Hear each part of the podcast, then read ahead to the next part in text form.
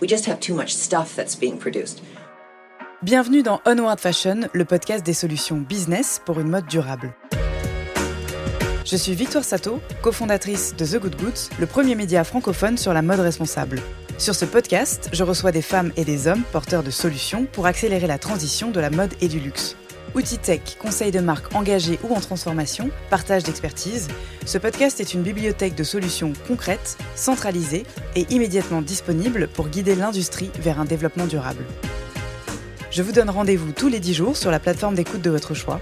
Vous abonner à la chaîne présente le double avantage d'être notifié à la sortie d'un épisode et de nous soutenir en un seul clic. Nous avons également une newsletter business mensuelle à laquelle vous pouvez vous inscrire sur thegoodgoods.fr. Bonne écoute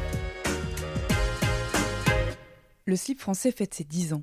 Il y a 10 ans, c'était une start-up née du pari un peu fou de fabriquer en France et de A à Z des sous-vêtements vendus sur Internet.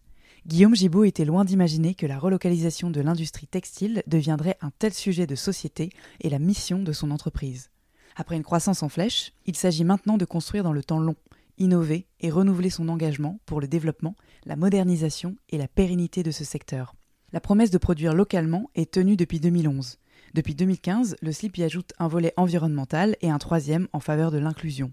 À l'occasion de cette date anniversaire, avec Guillaume, on fait le point sur une décennie d'action et on développe les axes de travail à venir, du bilan carbone à la certification Bicorp, en passant par une manufacture de pantoufles. Une marque éthique est une marque qui se remet en question vers une constante amélioration. Je laisse Guillaume nous raconter. Pour ma part, je suis très heureuse de vous retrouver et de démarrer cette nouvelle saison d'Unward Fashion. Très bonne écoute. Salut Guillaume. Salut. Je voudrais que tu te remettes dans tes pantoufles euh, d'il y a un peu plus de 10 ans et que euh, tu me pitches ta marque en 2011. Comment est-ce que tu l'as présentée? Waouh, et joli l'introduction sur les pantoufles, c'est le, le, cœur de l'actualité puisqu'on lance ce matin la, la, manufacture de pantoufles, notre première usine. Et donc effectivement, il y a 10 ans, 2011, euh, j'ai 25 ans, j'ai envie de créer une marque de mode parce que j'aime bien les fringues, j'ai toujours bien aimé ça. J'ai envie de monter ma boîte par envie d'être libre, d'être mon propre patron, en n'ayant aucune connaissance euh, du textile, ni d'internet, ni rien. Mais je me dis, voilà, j'ai envie de me lancer, j'ai 25 ans, euh, je cherche une idée dans la mode. Je me dis que Internet va transformer la façon dont ce métier fonctionne. Euh, Instagram n'existe pas en France à l'époque pour donner une idée de ce qui s'est quand même passé en 10 ans. Et je me dis, bah, le sous-vêtement, c'est un métier sympa. Euh, il y a des grosses euh, boîtes là-dedans. Il y a un vrai savoir-faire local en France euh, pour ce métier-là. C'est un produit qui est petit, qui est léger, qui ne s'essaye pas. Il y a sûrement un truc à faire. Et je me dis, bah, ok, une marque de sous-vêtements en ligne, c'est cool. Et je vais boire des bières avec des potes, ce que je recommande à tous ceux qui cherchent à, à craquer des idées, au café Le Sauvignon, qui est un café à côté du bon marché. Et je, raconte cette idée de dire voilà, la fabrication française euh, locale, en ayant cette espèce d'intuition un peu de circuit court, évidemment, on va en reparler, c'est un méga sujet de fond aujourd'hui.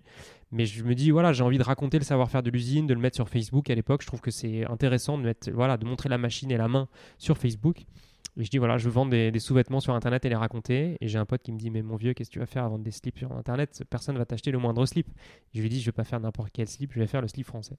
Et ça démarre comme ça. Et du coup, le pitch est euh, une marque de sous-vêtements euh, fabriquée en France, euh, localement, dans, dans, des ateliers, avec un, joli savoir-faire. et, je vais vous la raconter sur Internet. Donc euh, là, tu nous as parlé de quelques-uns des objectifs euh, à l'époque, euh, fabriquer des slips en France et les vendre sur Internet. Est-ce que tu avais une projection, tu vois, admettons là c'est vraiment court-termiste, à un an et à cinq ans, à dix ans, ça ressemblait à quoi?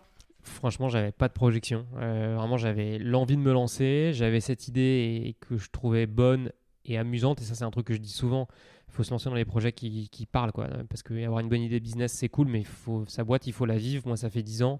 Voilà il faut se réveiller tous les matins avec la patate et, ouais euh, et, le slip quelque part c'est un peu ce mot magique qui nous donne toujours le sourire quoi qu'il arrive. Et, je pense que moi il y avait beaucoup de ça. L'envie le, le j'avais pas tellement un business plan à 10 ans mais j'avais envie de me marrer de faire un projet qui me parle qui m'amuse qui ait du sens et, voilà, sans être forcément hyper clair de ce que ça allait devenir, euh, je me suis lancé en me disant voilà, je fabrique 600 slips, au pire j'en aurai pour toute ma vie et, euh, et j'arriverai à m'en sortir. En fait, c'était vraiment, il y a, dans cette idée du pari que j'ai beaucoup raconté, c'est exactement ça en fait. Et je pense que je n'aurais pas pu me lancer autrement dans un, truc qui s'appelle le slip français que quand t'entends un peu le truc euh, sans vraiment réfléchir. Et moi, c'est un peu comme ça que je fonctionne. Parfois, c'est un peu dur d'ailleurs à, gérer, mais je, je me projette pas forcément très loin.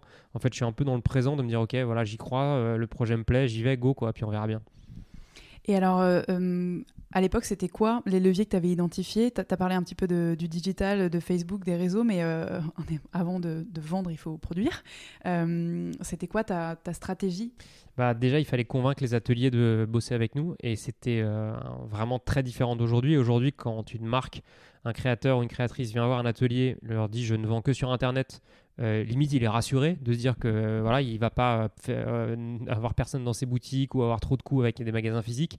Moi il y a 10 ans quand je suis à des ateliers en disant je suis vendu que sur internet les gens me regardaient en plus le gars il connaît rien au métier rien.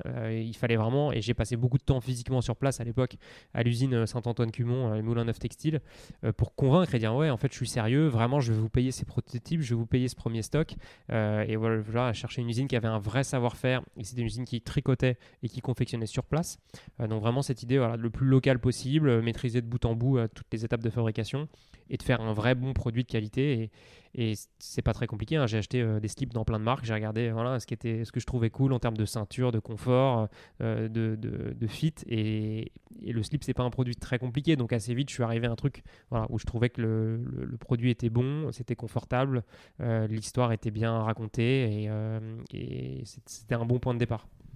J'ai l'impression à t'entendre que euh, finalement le, challenge de la réindustrialisation, c'était pas un truc que tu avais en tête au départ et que tu t'es pris d'amour pour euh, cette euh, industrie française à mesure, au fur et à mesure des années. déjà, dis-moi si je me trompe. Et sinon, est-ce que tu peux nous faire l'état des lieux justement du paysage industriel textile français tel que tu l'as trouvé en 2011 Ouais, écoute, c'est très vrai. Hein. Moi, ça serait mentir de dire qu'il y a 10 ans, je savais déjà voilà, que ce sujet allait devenir un tel sujet de société. Pas du tout depuis les années 90, la filière textile a perdu 90% de ses emplois. Donc, euh, début des années 90, il y a en France 460 000 emplois euh, textiles, donc de gens qui fabriquent d'usines. 460 000. Aujourd'hui, il y a 58 000, 60 000. Donc, c'est vraiment entre 80 et 90% des emplois qui sont partis. Les usines ont réduit de taille, on a fermé des entrepôts, on a mis les machines sous des bâches, et puis les gens sont aussi partis de plus en plus à la retraite. Donc, c'est ça qui s'est passé depuis 30 ans. Euh, deux boîtes qui font 250-300 personnes avec un carnet de commandes, une capacité à investir. On est passé à des petits ateliers en dessous de 50 personnes, beaucoup plus fragiles, euh, beaucoup plus dépendantes souvent de un ou deux gros clients qui n'ont pas réussi à former, pas réussi à recruter, pas réussi à investir. Donc ceux qui ont réussi à survivre sont les plus innovants, les plus résilients euh, et, aujourd'hui, on est arrivé, je crois, à un stade, et ça c'est super, de stabilisation, voire de redémarrage, où ben, on se rend bien compte qu'avec le prix de la main-d'œuvre à l'étranger, avec tous les sujets de transport, euh, je ne sais pas si tout le monde a ça en tête, mais un container, aujourd'hui, faire traverser un container de Chine jusqu'ici, il y a quelques années, ça valait 5000 euros le container, aujourd'hui, ça vaut 20 000 euros. Donc en fait, bout à bout, les marques se rendent compte que le modèle qui était de partir avec le patronage sous le bras pour fabriquer plus loin parce que la main-d'œuvre coûtait 2, 3, 4, 10 fois moins cher, bah, c'est de moins en moins vrai, plus évidemment l'impact écologique de, tout ça. Euh, on revient en fait à une idée de coût complet, de fabrication plus locale. Et donc, au-delà de l'essor des petites marques, entre guillemets, comme nous, comme Mi83, comme tous ceux qu'on peut voir au salon de la porte de Versailles, et c'est super, reviennent des décathlons. Euh, et des boîtes beaucoup plus grosses qui reviennent fabriquer localement. Donc je pense qu'on est vraiment un, un, turning point, comme on dit en bon français, euh, où, où, ça va repartir. Et ça, c'est enthousiasmant. Quoi. Donc il se passe vraiment un truc. Et, et, le monde a changé en 10 ans et, et c'est toujours bien. Mais alors là, tu vas un peu plus vite que la musique. Entre justement il y a 10 ans et maintenant, tu dirais que ça a été quoi pour toi les principales difficultés dans tout ce process de réindustrialisation? Parce que vous avez quand même martelé des messages. Toi, Thomas, ça continue encore aujourd'hui. Euh, ça va de la difficulté de convaincre euh, un atelier local au fait de faire en sorte qu'il se, se digitalise, qu'il ouvre sa production, qu'il la rende plus accessible aussi parce qu'il y a des problématiques de coût. Là, je balaye un peu plein de sujets, mais ouais, selon toi, euh, c'est quoi les, en fait, les, les freins les plus importants que tu as rencontrés?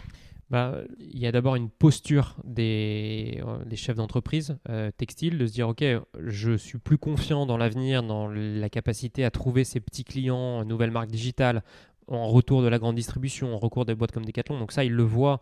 Et, et, physiquement même si tu regardes le, salon du Made in France au carreau du Temple je crois qu'il a 12 ans mais là depuis 5 ans là, on, va en être à pousser les murs. C'est-à-dire qu'on ne va plus rentrer dans le carreau du temple, les ateliers. Donc ça, physiquement, tu vois que ça repart et tous les ans, il y a de plus en plus de commandes. Donc il y avait un frein un peu psychologique de posture de dire ok je vais, euh, je vais me projeter vers l'avant je vais reformer je vais réinvestir dans des machines un peu psychologique et ça il est vraiment en train d'être levé mais en même temps moi je me mets à leur place hein. quand tu as vu 80% des usines autour de toi fermées euh, t'as pas envie de te mettre très en risque à mettre des investissements et à racheter des machines c'est certain donc ça je pense qu'on a vraiment passé un cap aussi avec des renouvellements de génération. Tu as des enfants ou même des nouveaux repreneurs qui sont revenus.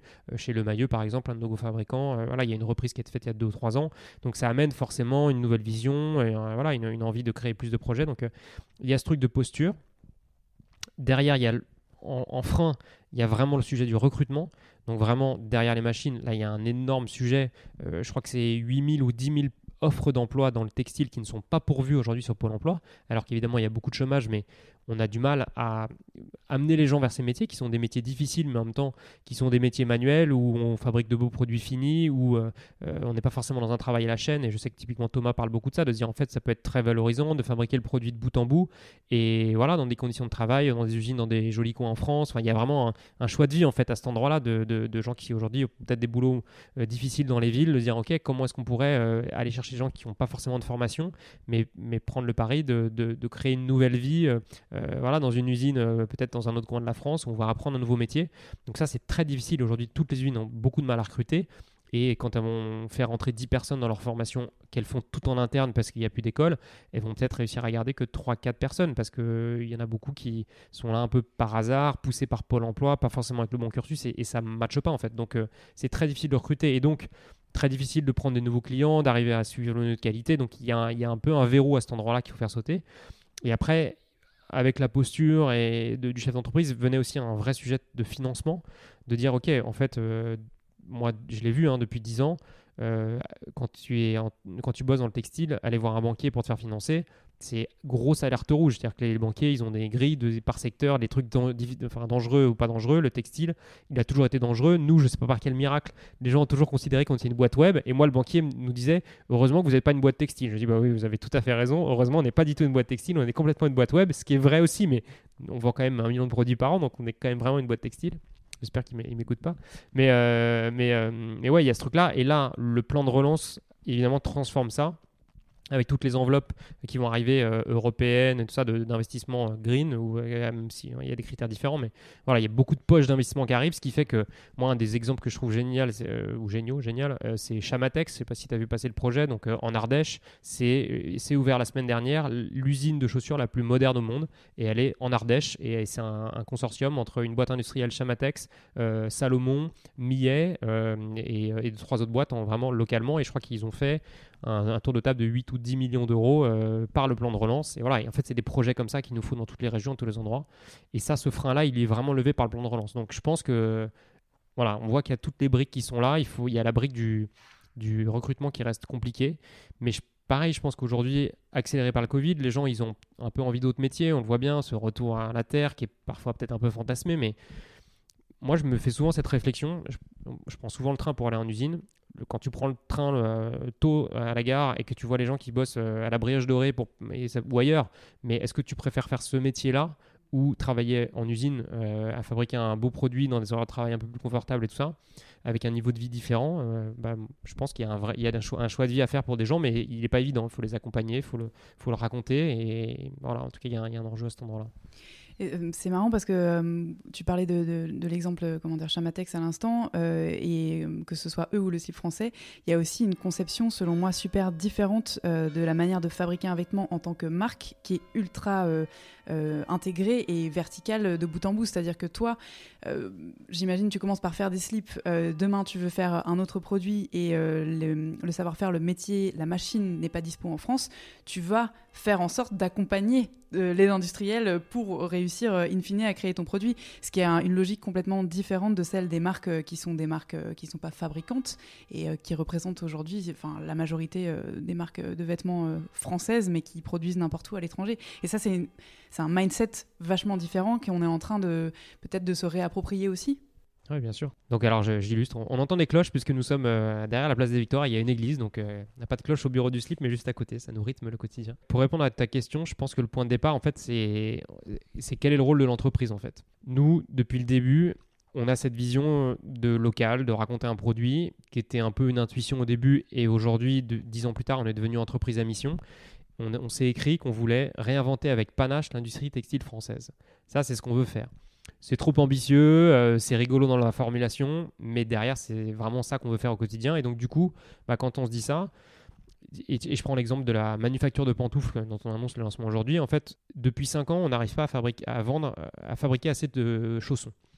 Ça cartonne. Avec le Covid, c'est encore plus accéléré. Les gens portent de plus en plus de chaussons. On bosse avec les quatre dernières usines de Charentaise en France. Elles sont débordées de boulot. Elles n'arrivent pas à investir, à recruter, comme on en parlait tout à l'heure.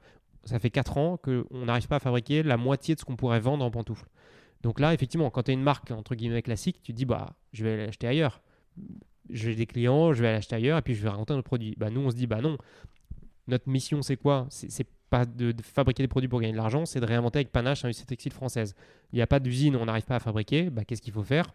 Il faut ouvrir notre usine. Enfin, effectivement, c'est un mindset différent, mais pour nous, c'est assez logique en fait comme approche. Et donc, du coup, bah oui, on va aller euh, prendre un peu la face nord, de se dire, ok, bah, faut trouver une usine, faut trouver quelqu'un. Et je salue euh, nos amis de Léon Flamme et Louis Pollard hein, qui nous ont suivis dans ce projet pour euh, acheter les machines, recruter les personnes. Et aujourd'hui, bah, on a investi dans 6 machines, on a déjà recruté 3 personnes et on va pouvoir fabriquer 500 paires de pantoufles par semaine. Et c'est infiniment plus compliqué que de décrocher le téléphone pour trouver un fabricant espagnol, pour, enfin où tu veux, dans n'importe quel pays, pour te fabriquer des, pantoufles. Mais voilà, ça a du sens, c'est plus local, c'est notre mission d'entreprise. Et oui, et du coup, on embarque les clients et notre communauté dans cette histoire. Et effectivement, je pense que c'est au-delà d'une conception de marque, en fait, c'est quoi le rôle de l'entreprise? Est-ce que c'est juste d'aller fabriquer des produits pour les vendre et gagner de l'argent? Ou est-ce que c'est un sujet de, fond de société fait, pourquoi est-ce que tu te lèves le matin? Bah, Nous, on se lève le matin parce qu'on veut fabriquer localement des bons produits. Donc, du coup, bah, s'il faut ouvrir des usines, on y va, même si c'est infiniment plus compliqué. C'est quoi, euh, selon toi, euh, la, part de désenchantement ou la difficulté la plus importante à laquelle tu te sois heurté ces dix dernières années? Écoute, euh, nous on en a eu quand même pas mal. Hein. Euh, au fil de l'eau, c'est vraiment les, sujets de trésorerie. Ça, c'est vraiment euh, très compliqué à gérer dans un métier où, même si la précommande vient pas mal challenger, c'est sûr que y a, fait, nous, ça fait pas beaucoup partie de notre modèle aujourd'hui. On porte financièrement du stock, c'est-à-dire qu'on achète les produits à l'usine. Et quand on double de taille tous les ans, donc aujourd'hui on fait 25 millions de chiffre d'affaires, on fabrique 1 million de produits par an, on a doublé de taille. Et quand tu passes de 8 millions à 17 millions en un an, bah, tu peux quand même pas mal te gourer dans tes prévisions de en fait le bleu, le vert ou le boxeur ou la chaussette vont exploser. Donc on a vraiment eu des moments euh, ouais, où il fallait pas se gourer, des moments où la trésorerie était très tendue. Comme euh, je te le disais, les banques, euh, le textile, ça reste pas évident à financer. Donc on est allé très vite. Et il y a eu vraiment différents moments où la sortie de route était pas très loin. Donc ça, c'est... Et là, le rôle de l'entrepreneur, c'est de, d'encaisser ça, de, de, garder ce stress, d'en faire quelque chose de positif et pas le communiquer aux autres. Mais ouais, deux, trois moments de, de bonne galère. Euh, l'international a été un, truc ouais, où on a pas mal euh, tâtonné de savoir en fait on, fabrique en France, du coup c'est super de s'appeler le slip français dans une logique un peu l'Occitane, Hermès, on, vend ce rêve à l'étranger, mais finalement est-ce que ça a vraiment du sens en termes d'impact carbone, en termes de logique de dire on fabrique ici pour, euh, pour le fabriquer ailleurs? Du coup on avait quand même démarré Japon, Corée, on avait une boutique à Hong Kong, on a un 4x4 qui est rentré dans la vitrine de la boutique. Et là je me dis ok, je suis en train de gérer un 4x4 qui a traversé, j'ai la photo, hein, franchement je pourrais te l'envoyer, vraiment jusqu'à mi-chemin du, tu vois, du, du, capot dans la boutique, je me dis, ok, je suis en train de gérer un dégât avec l'assurance à Hong Kong à 12 heures décalage horaire, non, ça j'arrête.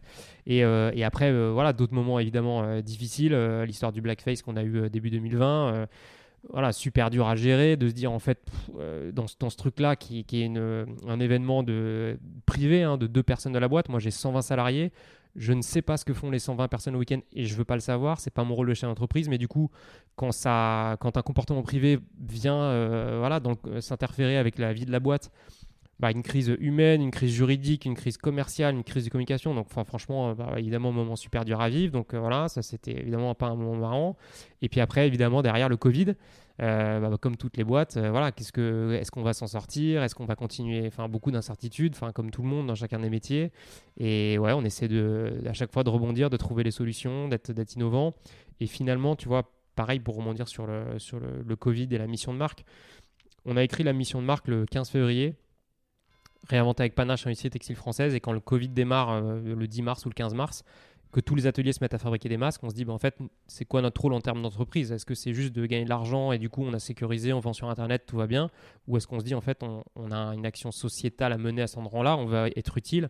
Et moi, clairement, euh, on s'est juste, on s'est pas posé une seule question et on a, on a, ouvert dans la nuit une boucle WhatsApp avec tous les ateliers, un fichier Google Sheet et qui est devenu euh, en un an euh, le réseau façon de faire qui a compté jusqu'à 1500 boîtes, qui a fabriqué 200 millions de masques et, et plus de 10 millions de blouses pour les hôpitaux. Donc ça c'est en termes de, voilà, de, de moments d'entreprise, moi c'est le truc dont je suis le plus fier, au-delà de la réussite commerciale à la boîte, ce truc d'avoir été, d'avoir répondu présent par notre métier de façon utile dans la crise du Covid.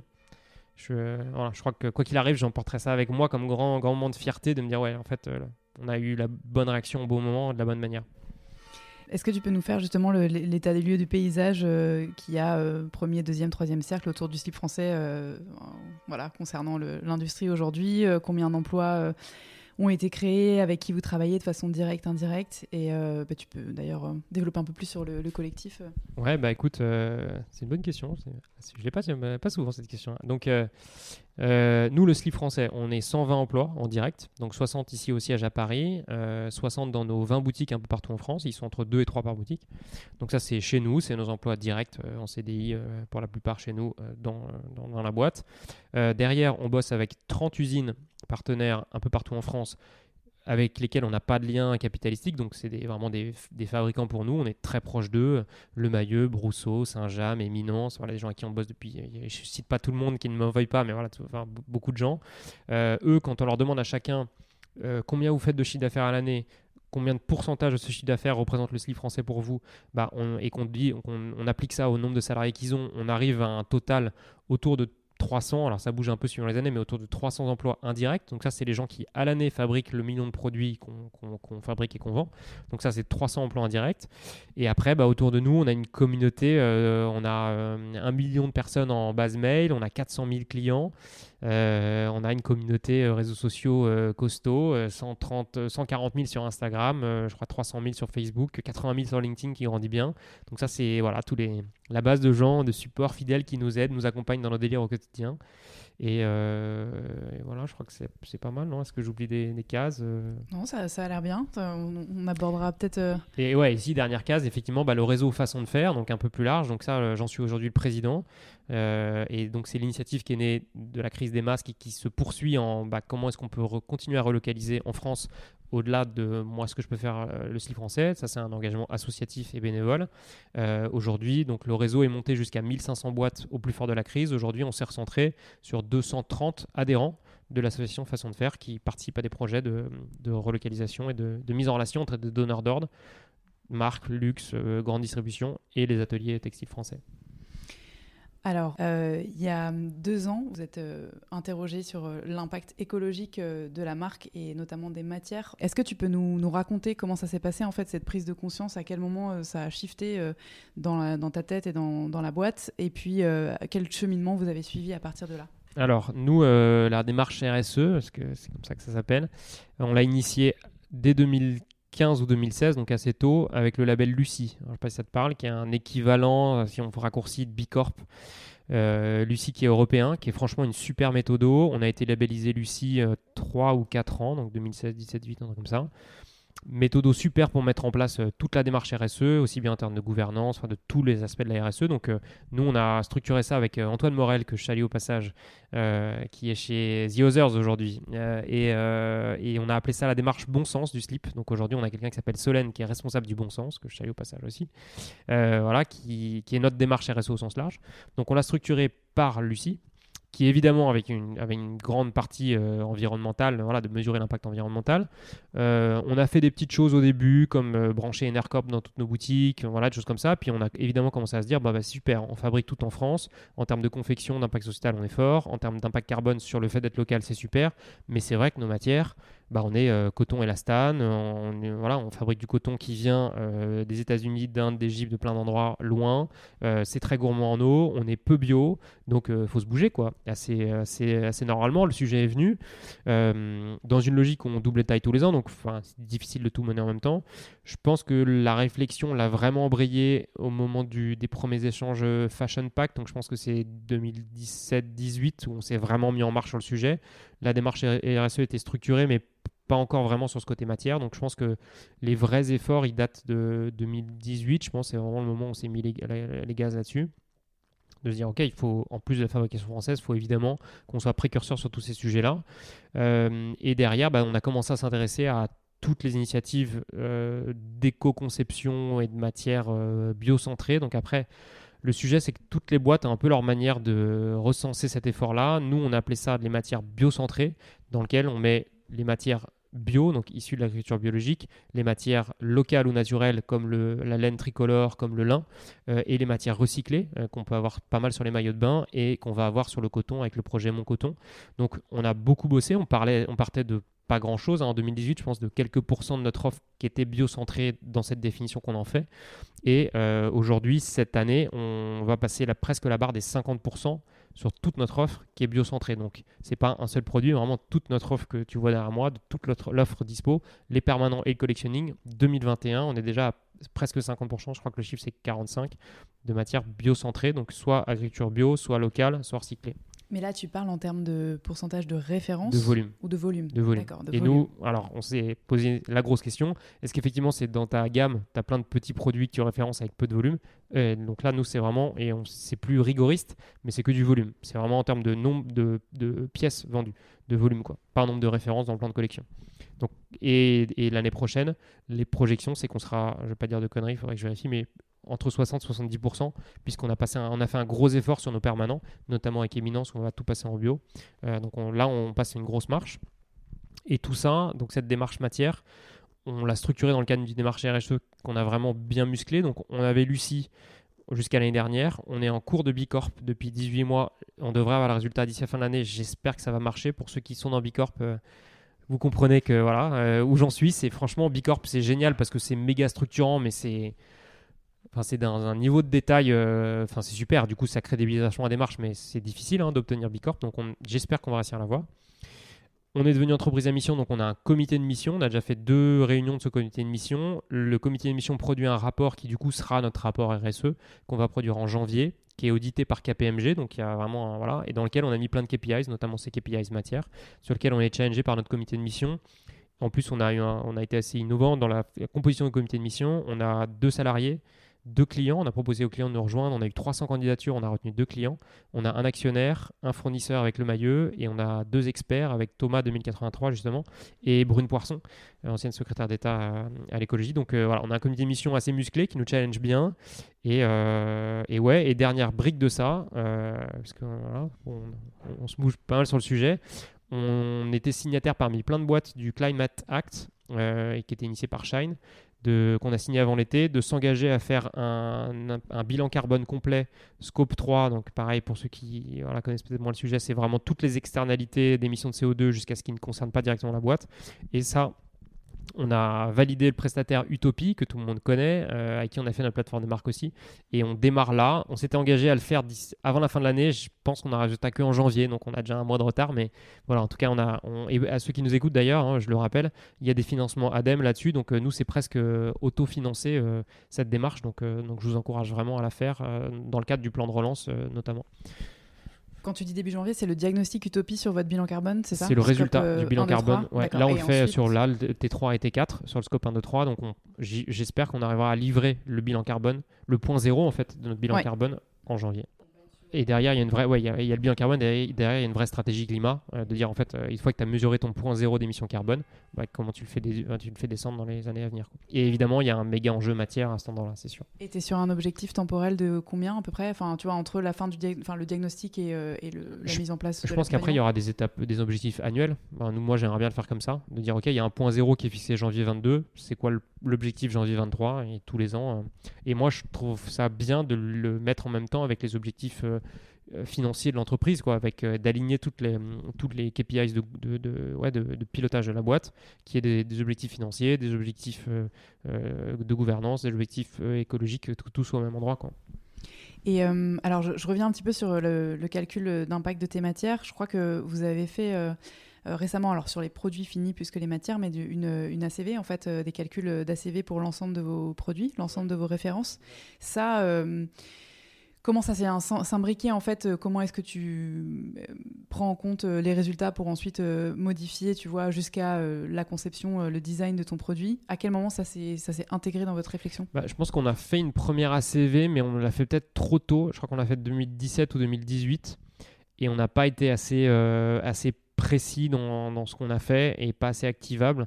Donc aujourd'hui, on a, moi je trouve qu'on n'a pas n'avait pas quelque chose d'assez satisfaisant. Pour ça que je pense que le bilan carbone là va être plus instructif. Euh, dans l'ACV, ce qu'on avait regardé finalement, c'était pas, pas forcément à l'échelle du produit, vraiment en détaillant ce que pourrait être une fabrication française par rapport à une fabrication euh, euh, qui serait faite ailleurs, mais, on n'était pas assez précis sur nos matières à l'époque, mais plus de dire en fait dans l'usage, de dire en fait il y a des vrais enjeux sur la partie euh, entretien du produit, enfin tu vois d'identifier dans, le, dans le, tout le cycle de vie du produit ce qui se fait chez nous, ce qui se fait ailleurs, d'identifier les endroits qui étaient plus émetteurs de carbone. Et, franchement on n'a pas on l'a fait trop tôt, je pense qu'on n'était pas assez mûr sur le sujet et la CV qu'on a, je trouve malheureusement elle n'est pas hyper exploitable à ce stade je trouve. Mais donc, ça signifie en pratique que, euh, en gros, tu fais euh, une fois un calcul d'ACV sur euh, l'ensemble de tes produits, donc que ce soit il y a, en 2017 ou aujourd'hui dans le cadre du diagnostic. Est-ce que ça pourrait pas être quelque chose qui est finalement implémenté en routine, tu vois, dès que vous sortez un produit, avec ce calcul qui est fait pour savoir comment l'année d'après on peut améliorer En fait, et ça, pareil, c'est une réflexion qu'on a en cours chez, chez Façon de faire, c'est que je suis pas sûr que c'est un intérêt que chaque boîte mesure vraiment son ACV sur chaque produit, parce qu'au final, ce qu'il faut, c'est comprendre globalement sur un sous-vêtement, sur par, famille de produits, en fait, quelles sont les externalités qui ont le plus d'émissions, en fait, et de se dire, ok, euh, parce que chez nous, dans une autre marque, finalement, ça va être le, enfin, à quelques, pourcents près, ça va être le même calcul. Donc, en fait, moi, je me dis, il vaut mieux que des instances un peu euh, représentatives comme façon de faire puissent dire, ok, en fait, on fait une grille générale de un slip si tu le fabriques en France avec une matière qui vient de tel pays, la CV c'est ça. Si tu le fabriques en Chine avec une matière française, c'est ça, et un peu faire des grilles, et ce qui permet d'avoir un référentiel pour chacun derrière de se positionner, d'utiliser finalement ce référentiel, parce que sinon, tu as autant de référentiels que de produits que de boîtes, et du coup, tu comprends plus rien, et comme il y a l'enjeu derrière d'affichage environnemental, euh, qui est un méga sujet en ce moment, où en vrai, franchement, personne ne comprend vraiment bien ce qui va se passer, on peut se le dire, moi, mon intuition, c'est de me dire, s'il y a des instances comme Façon de faire ou d'autres un peu nationales qui peuvent poser un référentiel où chacun vient piocher des billes pour faire sa propre étude et finalement vachement simplifier le boulot euh, et mettre ça sur des plateformes qui derrière peuvent être mis sur le QR code sur le produit pour faire de la transparence. Je pense que plutôt que faire ça marque par marque, je pense que ça pourrait simplifier parce que c'est quand même un sujet complexe. Et voilà, en vrai, les clients, les consommateurs, nous tous, ben, voilà, on a juste envie de nous dire ce qui est bien, ce qui est pas bien, et, voilà, rentrer dans le sujet, c'est compliqué, quoi. Donc, euh, et surtout s'il faut le faire sur tous les produits que tu consommes, je pense qu'effectivement, d'un point de vue marque engagée ou consommateur engagé, c'est une bonne solution. Après, moi, l'intérêt que j'y vois, c'est que si jamais, euh, alors ça reste déclaratif, mais en tant que marque, tu fais cet effort de transparence, ça peut amener secondairement à une réglementation selon laquelle, si la CV est trop élevée, le produit rentre pas sur le territoire. ou, ou moi-même, tu vois, avoir une TVA différente, bien sûr. Exactement. Et alors, comment est-ce que vous avez absorbé euh, les coûts qui sont euh, associés à ces changements de matière, à l'augmentation euh, de vos critères de rigueur environnementale. Bah Là, c'est vraiment, ça, va avec une démarche globale de la boîte. Jusqu'à 2018, début 2019, on était vraiment dans une logique et une stratégie de croissance. voilà, de faire grandir la boîte, d'arriver à une certaine état critique. Depuis 2019, on a un peu changé notre fusil d'épaule, de se dire bah ok, la startup c'est super, dépenser beaucoup d'argent sur Facebook, Instagram c'est super, ça nous a permis d'avoir un certain impact. Aujourd'hui, on a un peu envie d'autre chose. Euh, moi, j'ai mûri, l'équipe a mûri, l'environnement autour de nous a changé. Et on, voilà, on se dit qu'on veut être beaucoup plus dans une logique de moins mais mieux, se concentrer sur la rentabilité de la boîte, parce que notre enjeu, c'est d'être pérenne, quoi, de pouvoir euh, voilà, être là dans le 10 ans euh, encore, quand on aura 20 ans, voilà, de stabiliser l'équipe, stabiliser les fournisseurs. On peut plus se permettre dans, une logique voilà, très offensive d'un point de vue croissance qui viendrait faire prendre des risques à, tous ces emplois qu'on a en interne et en externe. Donc, enfin, lever le pied de l'accélérateur en termes de croissance. Du coup, ce qui nous permet de mettre beaucoup plus d'énergie sur nos, notre chaîne de valeur, comment est-ce qu'on fabrique les produits, arrêter de fabriquer le même produit à cinq endroits différents parce qu'il faut vite, vite du stock, prendre le temps de rationaliser, d'avoir des vraies discussions de productivité aussi avec les usines. Euh, tu vois, l'exemple de la pantoufle, c'est un bon exemple de se dire en fait, on va le fabriquer tout au long de l'année plutôt de dire vite, vite, vite, je le veux sur septembre-octobre. Donc, du coup, de fabriquer n'importe comment, enfin, pas n'importe comment, et de fabriquer vite, de mettre les usines sous pression et d'être voilà, beaucoup plus dans une démarche de productivité avec les usines pour arriver à fabriquer mieux et donc à fabriquer plus efficacement, plus productivement et donc moins cher. Donc du coup, on arrive par ce gros boulot de fond et notamment avec l'arrivée de Léa, notre directrice de prod, à vraiment euh, voilà, devenir une boîte plus industrielle en fait plutôt qu'une boîte de croissance marketing, ce qui a été super dans un premier cycle. C'est un des éléments de ce qu'on appelle nous la saison 2 du slip. Il y avait une saison 1 très startup, très croissance. Là, il y a cette saison 2 qui est plus engagée, plus, solide sur ses appuis et qui, prend ce temps industriel qu'on a peut-être moins pris avant. Et ce temps industriel amène de la productivité qui permet d'encaisser de, la hausse de prix qu'on a en passant au bio, au recyclé, parce qu'il y a, et ça c'est important que les gens l'entendent, il y a évidemment un surcoût, surtout en ce moment avec une, pénurie de, de, matières premières sur beaucoup de choses, il y a un surcoût important euh, de 10, 20, parfois 30% quand on passe au bio, quand on passe au recyclé euh, ou au local, il y a un surcoût matière. Alors nous, c'est pas le gros du prix du produit parce que c'est surtout la confection, le temps humain qu'on met sur un produit, mais c'est important et donc du coup on, le compense par une, meilleure organisation, une meilleure productivité sur la chaîne.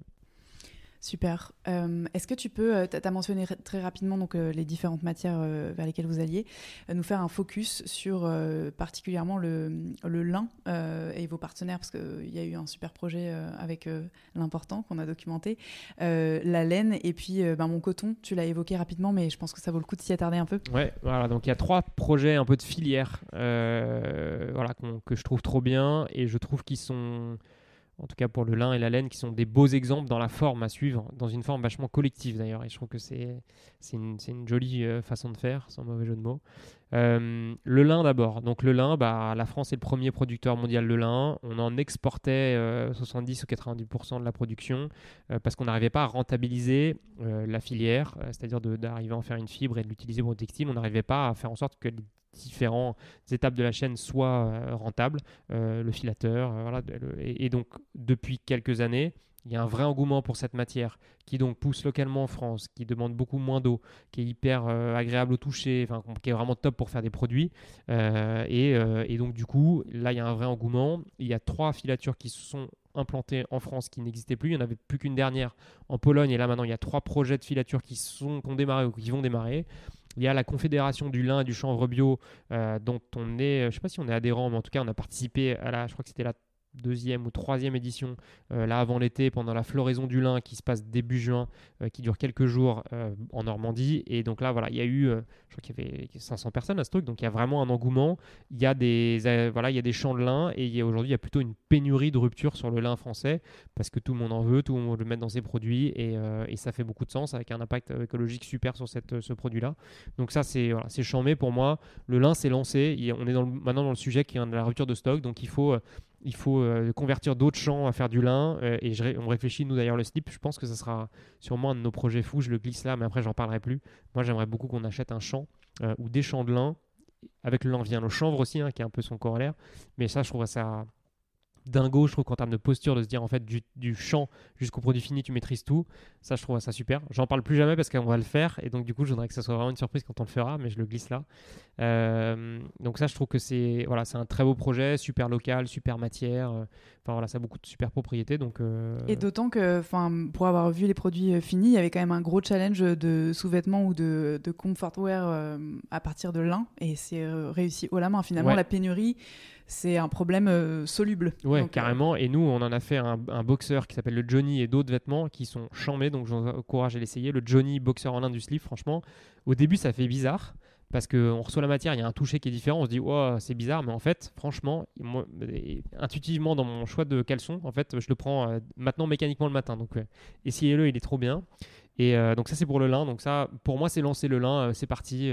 maintenant, il faut juste qu'il y, ait plus de gens qui se mobilisent. Et, on parlait du retour à la terre et tout ça. Moi, je me dis, mais des gens qui vont monter leur exploitation lin, alors c'est un métier difficile, hein, agriculteur, faut pas se tromper, hein, mais franchement, je pense qu'il y, a des vraies jolies histoires à raconter.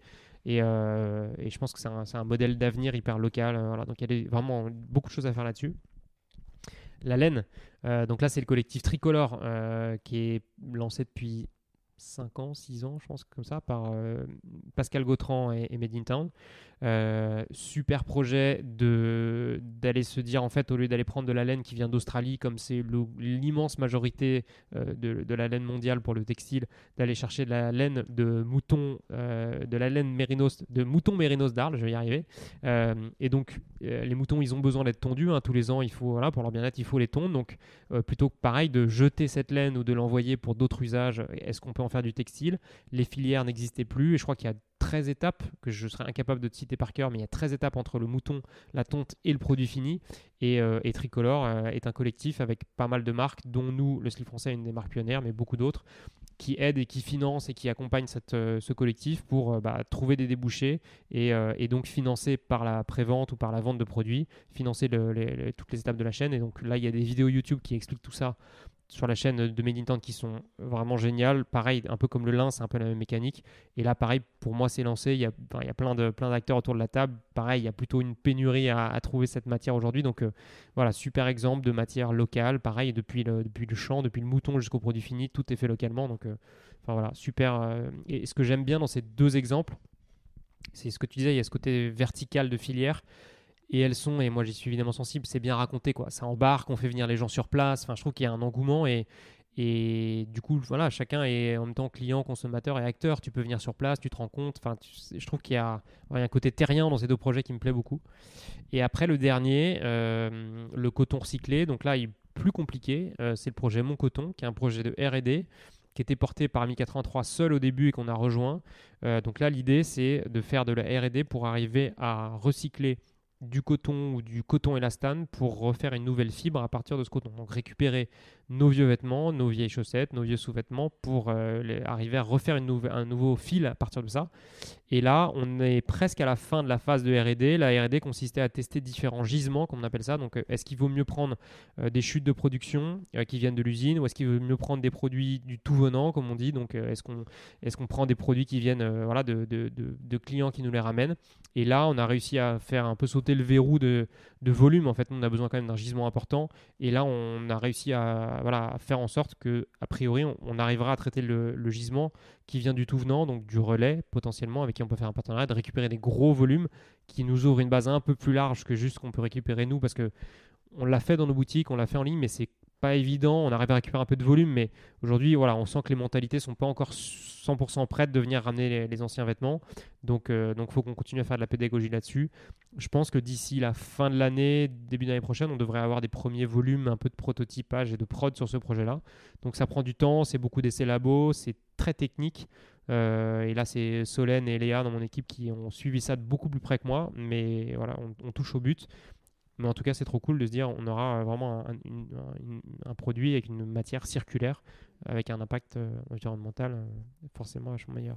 Et donc ça, donc euh, finalement, c'est un, gisement post-consumer tout venant, toute marque confondue, de sous-vêtements, c'est ça que tu dis, sous-vêtements et chaussettes. et c'est une matière qui est vouée à être transformée idéalement en France, c'est ça? Enfin, le, À l'heure actuelle, la R&D se fait chez nous, mais dans l'idée, ah ensuite, bah c'est Oui, bien sûr. Et là, l'idée, c'est d'avoir des démonstrateurs, d'avoir des petites machines et derrière, peut-être d'aller chercher un investissement, un plan de relance. et là, pour le coup, il y a vraiment des lignes là-dessus. Donc, si on trouve le bon gisement, la bonne façon de faire, euh, ouais, d'investir là-dessus, enfin, c'est, génial. Donc, euh. Et le fil euh, sera, enfin, ce sera quel type de fil, tu vois, pour faire quel type de produit? Bah, Aujourd'hui, effectivement, le sujet, c'est un peu la jauge du fil, c'est d'arriver, parce que c'est toujours le même sujet, c'est que quand tu recycles plus à l'usage, les fibres sont de plus en plus courtes, et donc pour arriver à faire un fil qui convient pour le sous-vêtement, c'est justement ça, l'idée d'avoir le bon gisement. Mais non, dans l'idée, on veut vraiment faire des jauges assez fines pour pouvoir faire du, du sous-vêtement et arriver à refaire vraiment le même produit. Quoi. Ok.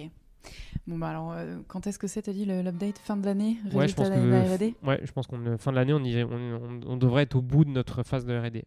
Alors, euh, il y a un sujet, je ne sais pas si j'ai le droit de l'aborder avec toi, euh, un sujet aussi de, qui est remis en question et qui conditionne à la fois vos produits, mais aussi qui est très lié à l'image globale de la marque, tout le merchandising, boutique, et, etc. C'est celui du packaging. J'ai oui dire il y a quelques mois que les clients vous rapportaient les boîtes en disant euh, les gars j'ai pas besoin d'une nouvelle boîte bleue à chaque fois que j'achète un slip. Euh, qu'est-ce qu'on en fait de ces packaging? Est-ce que euh, on les transforme? Comment? Bah, là, ouais, je peux même je peux, je peux dévoiler des scoops, mais il y, y, a deux sujets aujourd'hui, les deux pain points, comme on dit, que le client nous, nous remonte. Un, c'est le packaging. Donc, on a cette boîte bleue et c'est rigolo parce que moi, il y a 10 ans, la boîte bleue, je l'ai designée en 4 minutes 30. Je me suis dit, OK, elle va faire 13 cm. Euh, voilà, et, j'ai trouvé ce, partenaire, le cartonnage Laramé, avec qui on a bossé au début et après on a bossé avec d'autres, euh, qui est dans le 11e.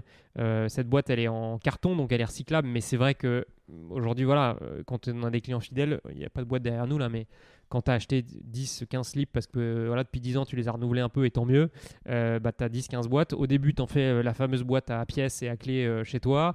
on a upcyclé dans nos boutiques du, de, de, de Temple dans le Marais, on en a fait des luminaires. Enfin, les gens sont assez créatifs sur les boîtes, mais c'est vrai que trop de boîtes tue la boîte et ça, voilà, aujourd'hui, c'est pas très écologique. En plus, ça pèse lourd à, à, porter en carton. Ça, on transporte du vide, quoi. Donc, c'est une aberration. Euh, et donc, effectivement, Scoop, on, arrêtera d'avoir une boîte sur chacun des produits en début d'année 22.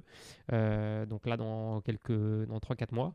Euh, on a mis du temps à le faire parce qu'en fait, toute la base logistique de notre chaîne de valeur était portée sur la boîte. Parce qu'en fait, c'est quand même très pratique pour protéger le produit, pour le transporter. Donc en fait, on avait mis cette boîte au point et on a eu du mal à, trancher, de se dire on l'arrête. Donc là, ça y est, ça a été décidé et donc dans 4-5 mois, on arrêtera les boîtes. Euh, et on, je ne sais pas si je dévoile tout, mais on a trouvé une solution euh, euh, beaucoup plus légère, beaucoup plus écologique avec un, voilà, une alternative papier recyclable et sur quelque chose qui est, qui est lié au textile. Donc on aime bien, voilà, on aime bien ce qu'on a fait. Et Tu laisses le choix quand même aux clients de l'acheter? Alors, on, gardera une option parce qu'on a un côté très cadeau et c'est important de pouvoir aussi proposer ça parce que et d'ailleurs je pense plus globalement pour toutes les, marques je pense qu'il est toujours important de garder une vraie euh, désirabilité de donner envie. Si les gens veulent faire des cadeaux c'est important de pouvoir proposer quelque chose parce que si voilà encore une fois si la boîte est pérenne marche bien donne envie bah, c'est ça aussi qui permet de financer. Donc euh, c'est important. Donc on aura une option avec une boîte euh, qui restera en carton recyclé recyclable quand les gens veulent faire des cadeaux, on peut euh, acheter la boîte qui pourra même être offerte dans certains cas à nos meilleurs clients. Donc on garde l'option boîte possible, mais c'est pas le standard de notre, euh, de notre chaîne de valeur. Et euh, est-ce que tu peux nous faire remonter d'autres peut-être comportements conso, tu vois, que vous avez notés et qui, ont, qui vous ont poussé vous-même à vous remettre en question? Bah, il y en a une autre, pareil, qui est un peu un scoop, c'est sur cette fameuse, ce fameux élastique tricolore, bleu, blanc, rouge, voilà, qui que tout le monde connaît on a essayé en RD de faire tout ce qu'on pouvait pour améliorer la résistance au temps du blanc. L'élastique, il est bleu, blanc, rouge. Le blanc, tu peux faire ce que tu veux. On a bossé avec tous les fabricants d'élastiques.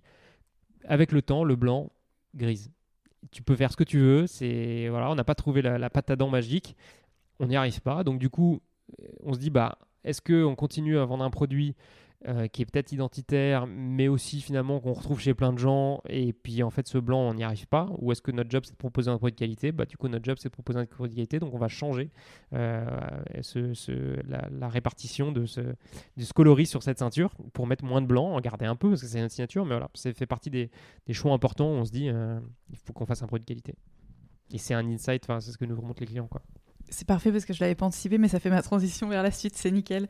Euh, j'ai euh, l'impression euh, depuis quelques années que vous qu'il y a une, volonté de repositionnement peut-être de l'image de marque, de sortir du côté très cocorico, très humoristique aussi, le ton que vous aviez adopté au début.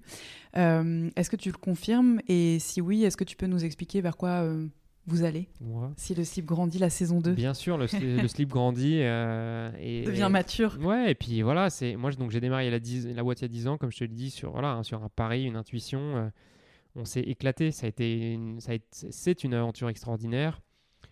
On a fait tous les jeux de mots possibles et imaginables sur le slip et c'était génial et ça nous fait encore rire. Mais aujourd'hui, voilà, moi j'ai 36 ans, j'ai deux enfants j'ai envie de réinventer avec panache l'industrie textile française. Quoi. Et ça ne veut pas dire qu'on est plus drôle du tout, mais par contre, essayer de mettre l'audace et le panache dans des sujets plus peut-être plus grands, plus ambitieux, euh, qui ont plus de sens, tout en gardant l'humour, bien sûr. Et je pense que les gens qui regarderont le lancement de notre manufacture de pantoufles, ils, vont se reconnaître dans ce qu'on fait. Et, voilà, en aucun cas on, voilà, on change l'ADN de qui on est, pas du tout. Mais par contre, je pense que le slip c'est un voilà c'est moi j'aime sa valeur d'exemple de dire en fait c'est un produit du quotidien qui amuse qui est presque anecdotique mais en fait derrière on réinvente toute une industrie par notre façon de faire. Et euh, bah, ça il faut qu'on porte ce message là et au final si on veut voilà le porter à l'échelle nationale et finalement tu vois le réseau façon de faire la crise du Covid en fait je me dis mais quelque part en restant dans ce côté un peu humoristique, un peu machin, en fait, on, se limite en fait de l'impact et de l'ambition qu'on peut porter à notre projet. Et, et, ouais, moi j'ai envie de, de, vraiment avoir un impact super positif sur notre métier, notre industrie. Et je pense qu'en restant dans cette case du, du, projet un peu marrant, sympathique, en étant que ça, je, pense qu'on se limite un peu. Et moi, aujourd'hui, au bout de 10 ans, j'ai envie d'autre chose. Et l'équipe a vieilli, on a envie, enfin voilà, a grandi, a mûri, ce qu'on veut, on a envie d'autre chose. Donc, du coup, cette saison 2, évidemment, on reste les mêmes personnes. Et voilà, moi, on a envie de s'amuser, de prendre du plaisir dans ce qu'on fait. Mais on a envie d'être euh, voilà, innovant. Quand on voit Chamatex, quand on visite son usine, je me dis, mais en fait, c'est ça qu'on a envie de faire. C'est vraiment des projets ambitieux, innovants, industriels, de transformer et d'aller encore plus loin dans notre raison d'être du début en fait. Mais voilà, on a grandi, on a vieilli, donc moins de jeux de mots un peu faciles, moins rebondir, tu vois. Et je trouvais l'exemple finalement de, du projet de, sur Christo, euh, Christo et Jeanne-Claude d'ailleurs, euh, euh, que tout le monde est allé voir bien sûr à la place de l'Étoile. moi, je, je, suis fan du travail de Christo. Je suis allé voir son, sa rétrospective à Beaubourg il y a deux ans j'ai un souvenir, je suis né en 85, donc mais c'est marrant ces trucs où tu sais, tu les as vus, tu as l'impression de les avoir vus en vrai, mais tu les as pas vus en vrai. Mais j'ai l'impression d'avoir vu le Pont Neuf en vrai. Donc je suis fan, ça fait partie de mon, de mon voilà, de, ce que j'ai comme souvenir euh, d'émotion de ma jeunesse. Je sais pas pourquoi. Donc quand j'ai vu l'expo, quand j'ai vu l'Arc de Triomphe, je, me suis dit mais ce truc-là, il est génial. Enfin voilà, et c'est après on en pense qu'on veut, on aime ou on n'aime pas. Ça coûte 14 millions, c'est financé par artiste. On, on, pense que tu veux. En tout cas, moi la démarche créative, je la trouve géniale. Euh, et je me dis mais il y a quand même un vrai sujet de qu'est-ce qu'on fait de cette matière en fait. Bah, en 85, peut-être qu'on se posait moins la question.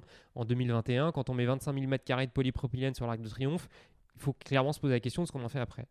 Et du coup, quand le truc sort, je me dis, bah, en fait, il y a 10 ans, le slip, on aurait peut-être réagi à ça.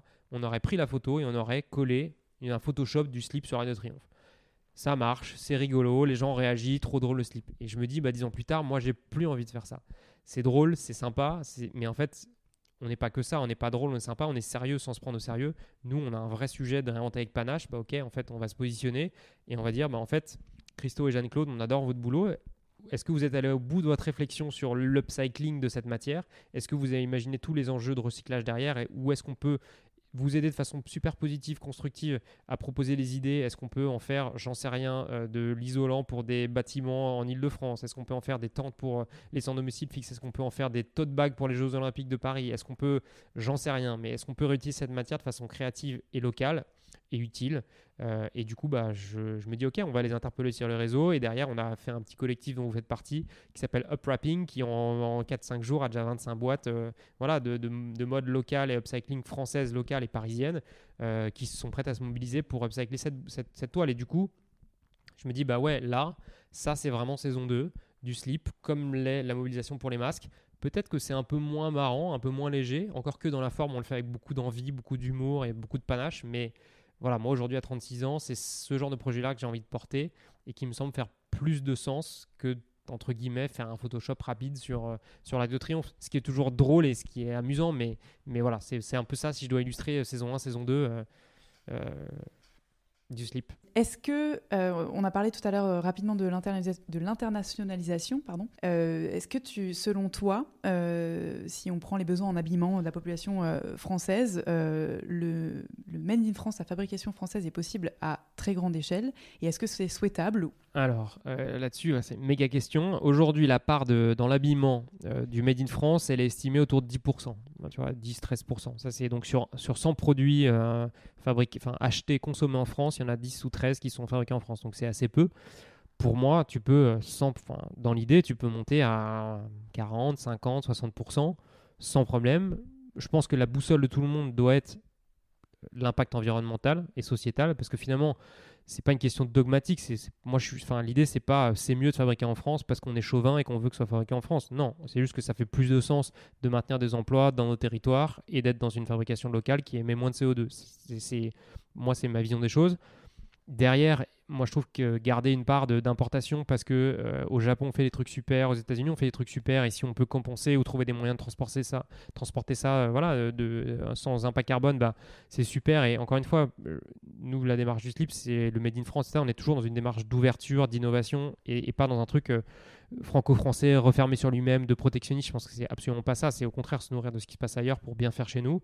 Et après, la solution pour passer de 13% à 50%, il y en a plusieurs. Et donc, du coup, moi, j'ai participé à un, rapport qui avait été commandé par, la, par Bercy et le ministère de la Transition écologique sur la relocalisation du Made in France, les enjeux. Et on a, on a bossé sur, je crois qu'il y avait 35 propositions. Il y en a plusieurs qui me semblent être clés. La première, c'est la commande publique. Donc déjà de voir euh, bah, l'armée, la gendarmerie, tout ça, d'arriver à fabriquer localement, ce qui n'est pas du tout le cas aujourd'hui. Donc il y a déjà ce premier sujet-là. Et après, il y a un énorme sujet de fond et qui est un peu qu'on va essayer de traiter par façon de faire, mais qui est vraiment la productivité en fait. C'est de se dire pourquoi est-ce que le produit, le t-shirt qu'on achète euh, dans un supermarché, pourquoi il vient du Bangladesh? Bah Parce qu'en fait, on n'arrive pas aujourd'hui, dans le coût du travail français dans l'économie, à le vendre 12, 13, 14, 15 euros. Parce que je suis bien conscient que la majorité des gens aujourd'hui en France ne peuvent pas s'acheter un slip à 35 euros. Pourquoi est-ce qu'il vaut 35 bah Parce qu'on l'achète 10 euh, ou 12 à l'usine et qu'on doit faire un minima entre x3 et x4 de marge pour, être, pour vivre notre vie. Donc l'enjeu, c'est en France, par l'investissement, par l'innovation, par la formation, arriver à fabriquer ce slip qu'on achète 10 aujourd'hui, arriver à le fabriquer 8, 7, 6, 5 en investissant. Et, du coup, pour moi, on arrivera à faire passer cette part en volume beaucoup plus haute quand on arrivera à innover, à fabriquer, et c'est ce que fait Jamatex quelque part, quand on arrivera à fabriquer beaucoup plus vite en ayant les bonnes machines, en ayant les bonnes formations et en arrivant à relocaliser, euh, voilà, et, surtout euh, aussi cette, cette, partie circularité, à gagner en productivité et donc à pouvoir fabriquer à grande échelle, moins cher, pour, pour un, plus grand nombre de circuits de distribution. Et alors, euh, Vaste programme. Oui, effectivement. Et ça pose enfin la question du, du, financement, justement. Est-ce que, selon toi, c'est un financement qui doit être porté par les marques, à savoir réinjecter davantage ces bénéfices dans de la RD Est-ce que c'est poussé par le gouvernement ou autre? C'est les deux. En fait, euh, il n'y a pas eu de RD dans le textile depuis 30 ans. Et là, il commence à y en avoir à nouveau, mais parce qu'on c'était plus simple d'aller chercher le coût de main-d'œuvre le plus, le plus bas quand les clients regardaient pas trop et que personne ne se posait trop la question. Donc, euh, on est parti en Afrique du Nord, puis en Asie, et maintenant HM euh, travaille en Somalie. Enfin voilà, la logique, c'est pas que c'est plus. Ils trouvent le, pays joli, hein. c'est juste que la, main, main-d'œuvre est moins chère là-bas et qu'il y a moins de contraintes. Donc, donc, il faut mettre de la RD et, en fait faire le même boulot qui a, a été fait dans l'aéronautique ou dans l'automobile. En fait, quand on voit une usine textile à comparer à une usine automobile, c'est quand même pas les mêmes machines, encore que Chamatex démontre ça, en fait, de se dire, oui, c'est un produit qui a peut-être moins de valeur ajoutée avec une, voiture qui peut valoir 10, 20, 30 000 euros et un sous-vêtement qui en vaut euh, une, vingtaine. Mais il faut mettre l'investissement sur la table au départ pour, rapatrier du volume. Et quand on voit quelques 13% des volumes qui sont fabriqués en France, cette cet investissement, cette automatisation de beaucoup de choses, elle va détruire certains types d'emplois très manuels, mais aujourd'hui on voit qu'on peine à recruter et c'est des métiers difficiles et, personne n'a envie euh, de se dire ok je vais fabriquer à la chaîne des slips pendant 40 ans, euh, mais par contre euh, quand ça, comme ça existe dans la chaussette ou dans le bonnet, avoir des machines beaucoup plus numériques à la demande, qui sont en plus voilà en termes d'écologie aussi bien sûr meilleures puisqu'on fabrique à la demande et, sans forcément fabriquer de stock. Donc c'est vers ce vers quoi on doit aller et avoir des emplois plus formés, localement, plus enracinés dans les territoires, qui font bosser en écosystème. voilà, c'est un peu une vision euh, philosophique presque, mais bah, c'est une vision surtout euh, hyper long-termiste qui, qui, qui, est rassurante et qui paraît pérenne. Mais comment est-ce que tu concilies je te, je te, pose peut-être la question plus directement parce que je sais que le slip vous avez levé des fonds à un moment donné. comment est-ce que tu fais passer ces messages auprès, par exemple, bah, de tes investisseurs euh, Comment est-ce que tu concilies euh, la rentabilité et la production euh, low impact Est-ce que tu as craqué le bah, système la, vraie vision long terme de ça, c'est d'avoir un financement qui met au même niveau un EBITDA, donc une rentabilité économique et un impact carbone ou un impact sociétal. C'est le cas pour vous, pour les fonds Aujourd'hui, nous, c'est pas le cas aujourd'hui. J'y reviens après, mais dans l'idée, la vision long terme, c'est ça, et on y va. la loi Pacte, l'entreprise à mission, on voit qu'il y a de plus en plus de fonds impact qui se positionne. Donc, même si voilà, c'est pas encore très clair, mais on y va, donc c'est sûr. Nous, le slip aujourd'hui, c'est ça qui est difficile. On, on est un peu premier de cordée parce que par le financement qu'on a eu assez traditionnel avec nos deux fonds, mais qui nous accompagnent et qui sont voilà, vraiment des gens sans qui on ne serait pas là aujourd'hui, moi, j'ai construit et financé la boîte sur un modèle assez traditionnel où l'objectif, c'est la rentabilité économique de la boîte et la valorisation financière. Aujourd'hui, on doit être d'autant meilleur pour concilier cette exigence de, de, rentabilité et de performance financière avec tous les impératifs euh, environnementaux, sociétaux qu'on se donne d'entreprise à mission. Et c'est pour ça que dans mon comité de mission, j'ai mon partenaire Emmanuel Lévy de 360 Capital Partners qui est avec nous. Et c'est vrai qu'on voit bien que la dynamique par rapport à mon board euh, de gouvernance de la boîte avec mes actionnaires et ce comité de mission n'est pas la même parce qu'il y a des clients, il y a des fournisseurs, donc les enjeux sont pas les mêmes. Mon job, c'est d'arriver à faire le grand écart. C'est pas évident. Euh, la, seule voie, de, le seul chemin intermédiaire, c'est d'arriver à faire une jolie marque voilà, qui donne envie, qui performe bien euh, commercialement, qui, me voilà, qui nous permettent d'arriver à tout concilier. Mais c'est vrai qu'on est dans un moment euh, voilà, d'entreprise qui est, enfin, pour les entreprises au global, pas que pour nous, qui est pas évident. On le voit avec le cas de Danone. Enfin, voilà, d'arriver à concilier ces, ces, ces, toutes ces contraintes. Je pense que pour le, enfin, avec un peu de recul, sans faire le vieux con, il y a 10 ans, l'écosystème startup n'existait pas. franchement. Hein. Aujourd'hui, il est méga actif. Donc je pense qu'on est au début de fonds euh, à impact qui arriveront avec des horizons de temps beaucoup plus longs, avec des, objectifs de terri beaucoup plus faibles pour arriver à financer des projets beaucoup plus long terme. Et là-dessus, je reboucle. C'est trop facile de dire euh, les fonds sont les gros méchants de l'histoire, euh, la banque, machin. En fait, nous tous, clients particuliers, en fait, où, est placé, où sont placées vos petites vos économies, quoi Où sont euh, où est votre livret A? Qu'est-ce que ça finance? Est-ce que bah, en fait, vous êtes flemmard et il est à la BNP, à la Société Générale, parce que vous n'avez jamais regardé? Ou est-ce qu'en fait, vous investissez sur euh, l'ITA ou sur Mimosa et qu'en fait, votre épargne, vous la mettez dans des projets impact? En fait, on est, c'est, un peu simpliste de se dire euh, les, fonds sont, sont, des salauds et ils nous imposent à faire de l'EBITDA. En fait, les fonds, souvent, les investisseurs bah, sont la BPI, sont les caisses d'assurance, en fait, sont les gens à qui nous tous, consommateurs, on confie notre épargne. Donc, donc là, il y a à cet endroit-là, et l'ITA fait un boulot formidable.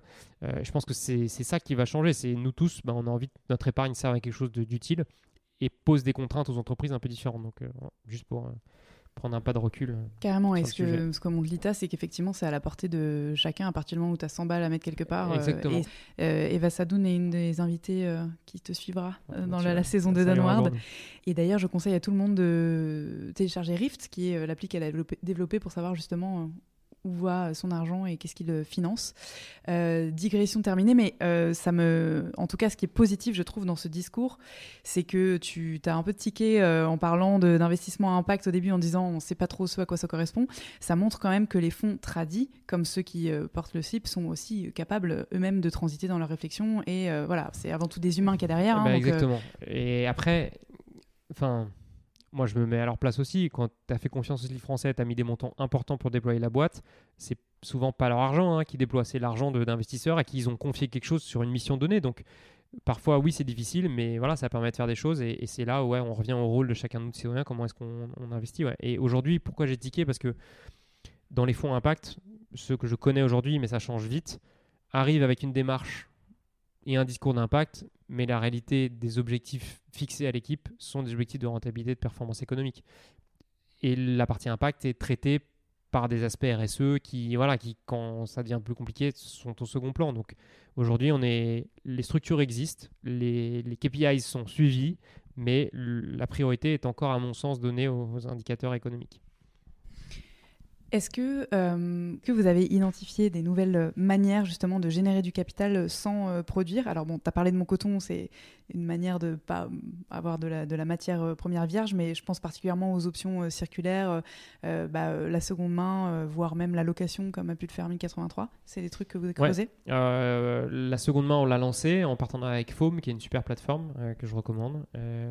Et, et, on l'a lancée avant l'été, donc là ça y est, on a une plateforme de seconde main et alors on a exclu les sous-vêtements parce que voilà, il y a toujours nous le sujet un peu particulier de la seconde main du slip qui est pas évident forcément. Donc, euh, euh, mais par contre pour toutes les pièces à manches, euh, les maillots de bain, sur les pyjamas, voilà, tout ça on l'a mis en place et ça tourne assez bien. Donc, donc là vraiment bah, ça permet aux clients, de, quand ils portent plus un produit, de le revaloriser par notre circuit et de le remettre à disposition d'autres clients. Ça marche super bien.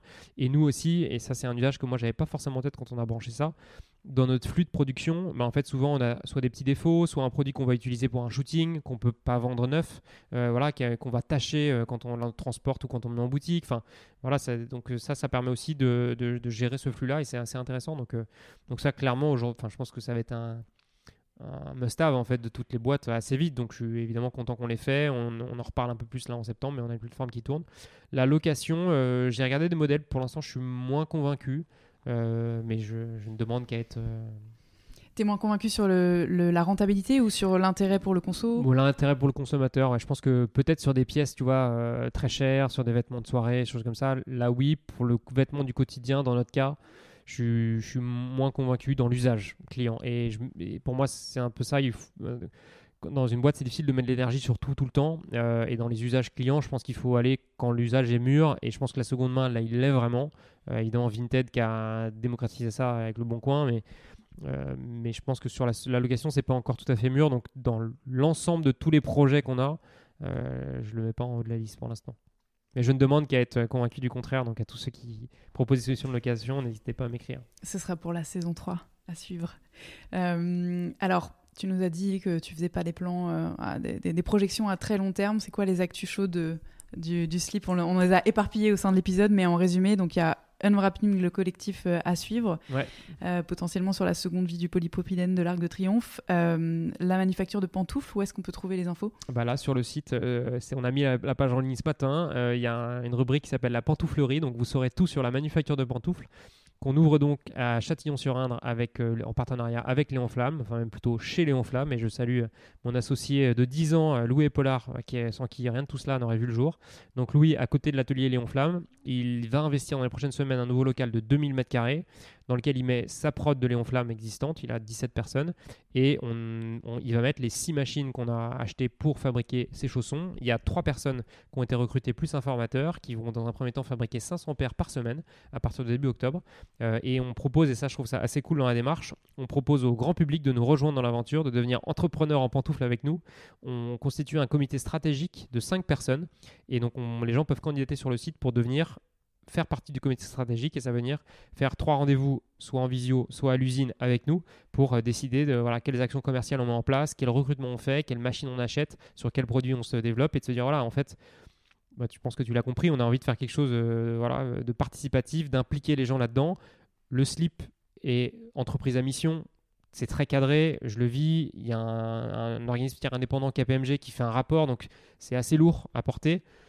Là, on, crée une joint venture entre Léon Flamme et le slip français pour la manufacture de pantoufles. On s'est dit, on veut faire quelque chose de participatif, mais on n'a pas envie d'être entreprise à mission deux fois sur deux structures, enfin trop compliqué, trop lourd, et puis c'est quand même très engageant pour les gens. On teste un nouveau modèle. Euh, voilà, est-ce que ce comité stratégique fonctionnera? Est-ce que les gens joueront le jeu? J'imagine, j'espère. On a eu 300 candidatures pour l'entreprise à mission du slip. Combien on aura de candidatures pour l'entreprise de pantoufles? Je ne sais pas. Mais voilà, l'idée c'est pareil, on voulait pas faire un financement sur l'IDA forcément très compliqué d'actionnariat. Et c'est compliqué d'ouvrir la case de l'actionnaire, combien vaut la boîte, enfin c'est voilà, des démarches compliquées. Donc là, on voulait faire quelque chose de plus simple et on, tente un nouveau format qui n'existe pas, je crois, de comité stratégique. Mais, mais je suis sûr que ça peut être cool et voilà, le produit s'y prête bien, la, la taille du projet à ce stade encore petite nous plaît bien. Mais par contre, peut-être dans un temps d'eux, euh, si ça prend bien et comme j'imagine, comme euh, il y a un, un vrai besoin de pantoufles, si on a beaucoup de demandes, euh, s'il y a un investissement à faire, bah, peut-être euh, voilà, porter un, un vrai projet d'actionnariat sur l'ITA, par exemple, pour trouver des actionnaires pour cette, cette usine. Enfin voilà, à réfléchir. Génial, merci beaucoup Guillaume. On va Merci essayer d'amplifier ça au maximum. À suivre alors pour le résultat Bicorp à la fin de l'année et Ouais, puis ça, euh, sera la grosse news. le plan d'action après le diagnostic euh, du bilan carbone. On va pas s'ennuyer. Merci pour votre écoute. Si vous êtes encore là, c'est peut-être que vous avez apprécié cet épisode. La meilleure façon de nous le faire savoir, c'est de partager ce podcast sur vos réseaux, par email ou de bouche à oreille, de laisser sur iTunes un commentaire 5 étoiles et de vous abonner à la chaîne sur la plateforme d'écoute de votre choix.